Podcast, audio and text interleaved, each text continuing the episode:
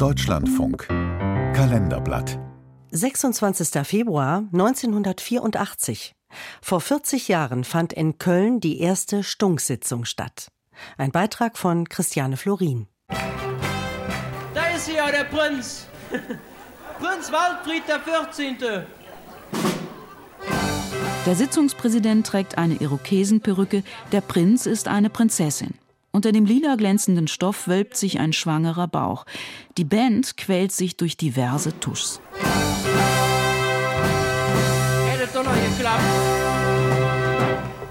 Ihres Zeichen Sozialpädagogin. Karneval in Stand besetzt steht auf den Plakaten für die erste Stunksitzung am Sonntag, dem 26. Februar 1984. Sieben Mark kostet eine Karte. Die Kölner Studiobühne ist ausverkauft. Die Kostüme hat das sozialpädagogische Kollektiv sichtbar selbst geschneidert. Dieser Tag ist der schönste Tag in meinem Leben. Seit dem Eintritt in unser Kollektiv. Anfang der 1980er Jahre taten sich Kölner Sozialpädagogik-Studentinnen und Studenten zusammen für ein Kinderzirkusprojekt. Einer von ihnen war Jürgen Becker, heute Kabarettist, damals angehender Sozialarbeiter. Das war damals neu, dass man mit Kultur Kindern stärkt und äh, ihnen Selbstbewusstsein gibt. Und wir haben uns gefragt, was machen wir denn im Winter? Das war ja immer draußen. Das, wir hatten ja keine Halle oder sowas oder kein Zelt. Und dann haben wir gedacht, im Winter könnten wir doch eigentlich Karneval machen. Den vom Festkomitee organisierten Karneval mitzufeiern war in der linken Szene verpönt. Endlose Funkenparaden, selbstbesoffene Kölle-Heimathymnen, sexistische Büttenreden, damit wollte man nichts zu tun haben. Ich bin auch mit Freunden in Harz gefahren und sind Ski gefahren und sowas. Ich habe das auch genutzt als Kurzurlaub. Aber ich habe da schon immer gedacht, na ja, das ist aber doch nicht schlecht, wenn Leute feiern und wenn die sich kostümieren. Das ist ja, das kann ja nicht falsch sein. Nur weil die Sitzungen so langweilig sind, muss ja das Prinzip nicht falsch sein. Becker malte einen Anarchostern mit Narrenkappe auf einen Bierdeckel. Bis heute das Logo. Kritisch, herrschaftsfrei, feministisch wollte man sein. Doch es gab die Sorge, lacht die Linke? Die Frage wurde auf der Bühne verhandelt. Dann ist also Stunksitzung reiner Blödsinn? Nein, es ist vielmehr revolutionäre Blödsinn. Die Alternativen lachten über sich selbst, nahmen das Waldsterben, die Volkszählung, den Orwellstaat 1984 von der komischen Seite ernst. Der offizielle Karneval ignorierte die Stunker zunächst, auch die Medien guckten nicht hin.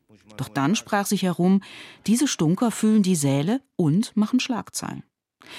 Als der Papst 1989 den Kölnern Joachim Meissner als neuen Erzbischof vor die Pappnase setzte, erkannte Jürgen Becker die kabarettistische Qualität des autoritären Moralapostels. Lieber J,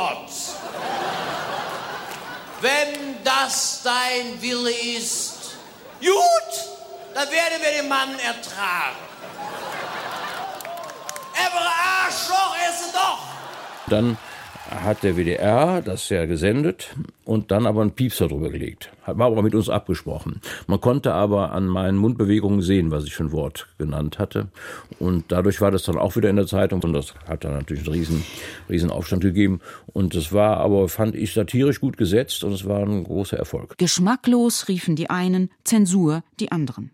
2006 zogen Papst Benedikt und Joachim Meissner als Ernie und Bert aus der Sesamstraße in eine Schwulen-WG. Auch das erboste die sensible Geistlichkeit. Seit 1991 kommt der linke Karneval von der rechten Rheinseite. Die Sitzungen finden im E-Werk statt. Kostüme, Licht, Sound, Probenplan, alles ist hochprofessionell. Die Band Köbis Underground ist weit über die Stunksitzung hinaus bekannt. Sie tuscht noch immer mit viel Ironie und macht aus Popsongs Parodienklassiker. Hätte ich nur gewusst, dass man in so einem Fell so leidet. Scheiße. Mehr als 50 Vorstellungen spielt das Ensemble pro Session und trotz des Erfolgs entsteht noch immer alles im Kollektiv. Seit 25 Jahren hat die Sitzung eine Präsidentin. Biggie Wanninger sitzt nicht nur vor, sie hält auch jedes Jahr eine Büttenrede. Dieses Jahr sagt sie zur AfD. Das sind ja zum Großteil, zum Großteil sind das ja Nazis, ne? das kann man glaube ich so mal sagen. Ne? Gut, jetzt nicht alle, sind noch ganz normale Faschisten dabei. Ne? Ja. Der Saal jubelt fast so laut wie einst bei Meißen. Das Alternative wollen sich die Stunker nicht von der Alternative für Deutschland streitig machen lassen.